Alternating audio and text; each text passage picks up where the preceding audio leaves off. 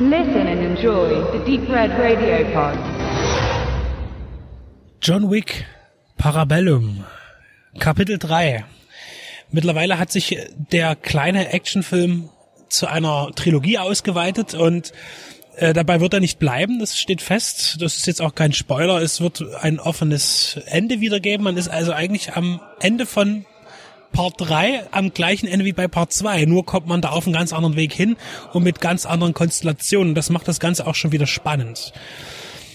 Ähm, inwieweit hat sich jetzt kann man, man kann ja sagen, der erste war ja relativ schnelllebig, ein schneller, flotter Actionfilm und der zweite baute dann eher so das Epochale aus. Also es war schon sehr lang und auch die Geschichte langsamer erzählt, pausiert aber die Langsamkeit in den Action-Szenen, wo es dann richtig losgeht. Dieses gleiche Konzept nutzt jetzt auch der dritte Teil für sich und beginnt auch gleich mit einem monumentalen Bodycount. Ich, es lohnt sich, glaube ich, gar nicht mitzuzählen, wer da alles hinscheidet. Äh, und jetzt sind wir hier ganz klar bei dem Punkt, der Film ist wieder ab 18 freigegeben, wie der zweite, und das ist definitiv zu Recht geschehen. Und das ist tatsächlich so, dass schon in der ersten richtig großen Action-Szene, wo äh, Keanu Reeves als John Wick gegen ein paar äh, ja, Asiatin kämpfen muss, das zieht sich wieder ewig hin und es tut so weh dazu zu gucken, weil alle so viele Schmerzen erleiden müssen. Und genau das ist es ja eigentlich, was ja tatsächlich diese Filmreihe ja so interessant macht. Und was für mich auch ist, man lacht viel zu viel ähm, bei, bei Schmerzen und Gewalt in diesem Film, was vielleicht auch bedenkenswert ist, aber trotzdem hat es mir großen Spaß gemacht, nun diesen Film zu sehen. Ich will nur ganz kurz vorher noch abreisen. Wir wissen, am Ende von Teil 2 wird John Wick aus einer riesengroßen ja, Auftragskiller-Loge exkommuniziert und steht zum Abschuss frei.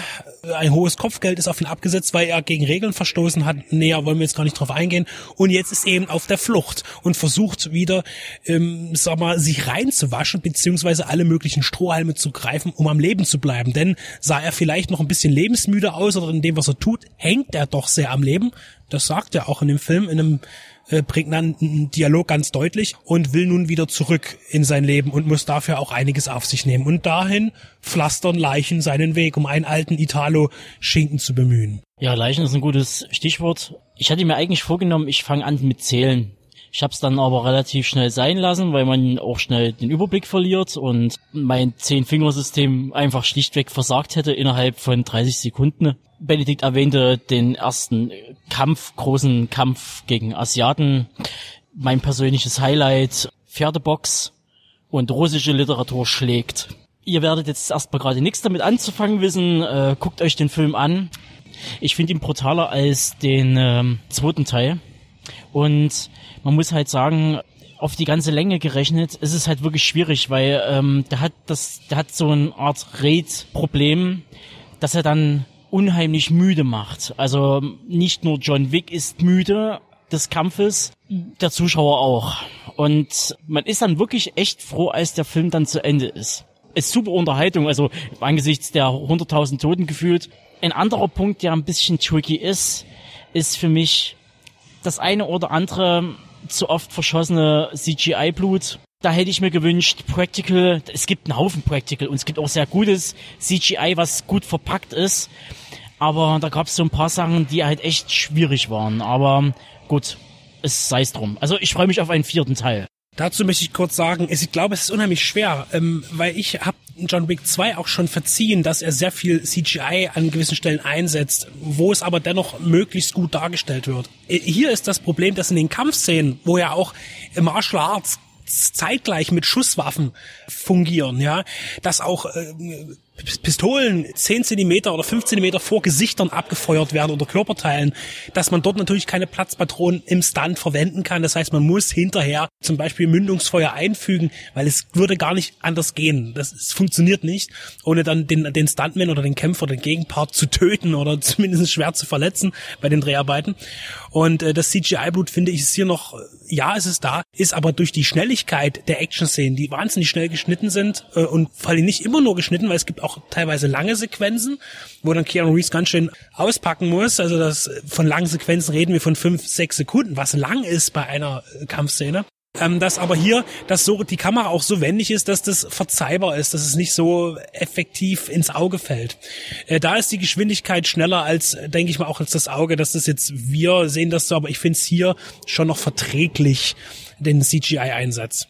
Und was die Länge angeht, da gebe ich dir recht, dass er eben im Mittelteil bis zum Ende ein bisschen zäh wird. Das ist das, was der zweite ein bisschen besser unter Kontrolle hatte, weil er vom Allgemein her, äh, naja, ich komme wieder zu episch wirkt, auch mit den ganzen Bauten und dem ganzen der Architektur. Das gibt es aber hier auch wieder. Aber vielleicht ist auch hier schon wieder eine gewisse optische Ermüdung für den Zuschauer da, weil er kennt das jetzt schon, weil der dritte ist dem zweiten tatsächlich sehr ähnlich. John Wick ist für mich persönlich die Art von Martial Arts Action Streifen, den es so eigentlich in Asien fast gar nicht mehr gibt. Den gibt's noch in, in, in Indonesien, den gibt's noch in Südkorea. Ansonsten gibt's fast gar nichts mehr. Also wir hatten letztens erst einen Trailer gesehen zu einem asiatischen Streifen im Kino. Ganz, ganz furchtbar mit ganz viel Kabeln und da wusste man äh, mit der Starbesetzung, da ist nur noch, das sind nur noch Stunt-Double. Hier ähm, wurde viel eingesteckt, es wurde halt massig trainiert und ich denke mal, wer schon mal die Trainingssequenzen von John Wick für den ersten Teil gesehen hat von Keanu Reeves, der irgendwie ein Jahr lang auf so einer Shooting, auf so einer Shoot-Ranch von dem Regisseur oder persönlich äh, dort war und dort gelernt hat, ist schon Wahnsinn. Genauso wie die am Ende vom dritten Teil im großen Finale gibt's kleines Detail, einfach die Nachladesequenzen von der Pumpgun. Also das ist einfach so derart flüssig. Ich möchte nie wissen, wie oft ihr das geprobt habt und wie oft er sich, keine Ahnung, gefühlt irgendwie die Finger zermehrt hat dabei. Also das ist echt tricky. Also sieht auch klasse aus. Es ist ein, es ist ein Blut- und Bleiballett. Im wahrsten Sinne des Wortes. Sehr technisch in der Ausübung der Action, das stimmt, sehr strategisch, ein bisschen Heroic Bloodshed mit drin auf jeden Fall. Und deshalb Erinnerung an das alte Hongkong-Kino, das es heute eben nicht mehr gibt und eben, wie du sagst, Indonesien, auch noch Thailand ein bisschen mitmischt.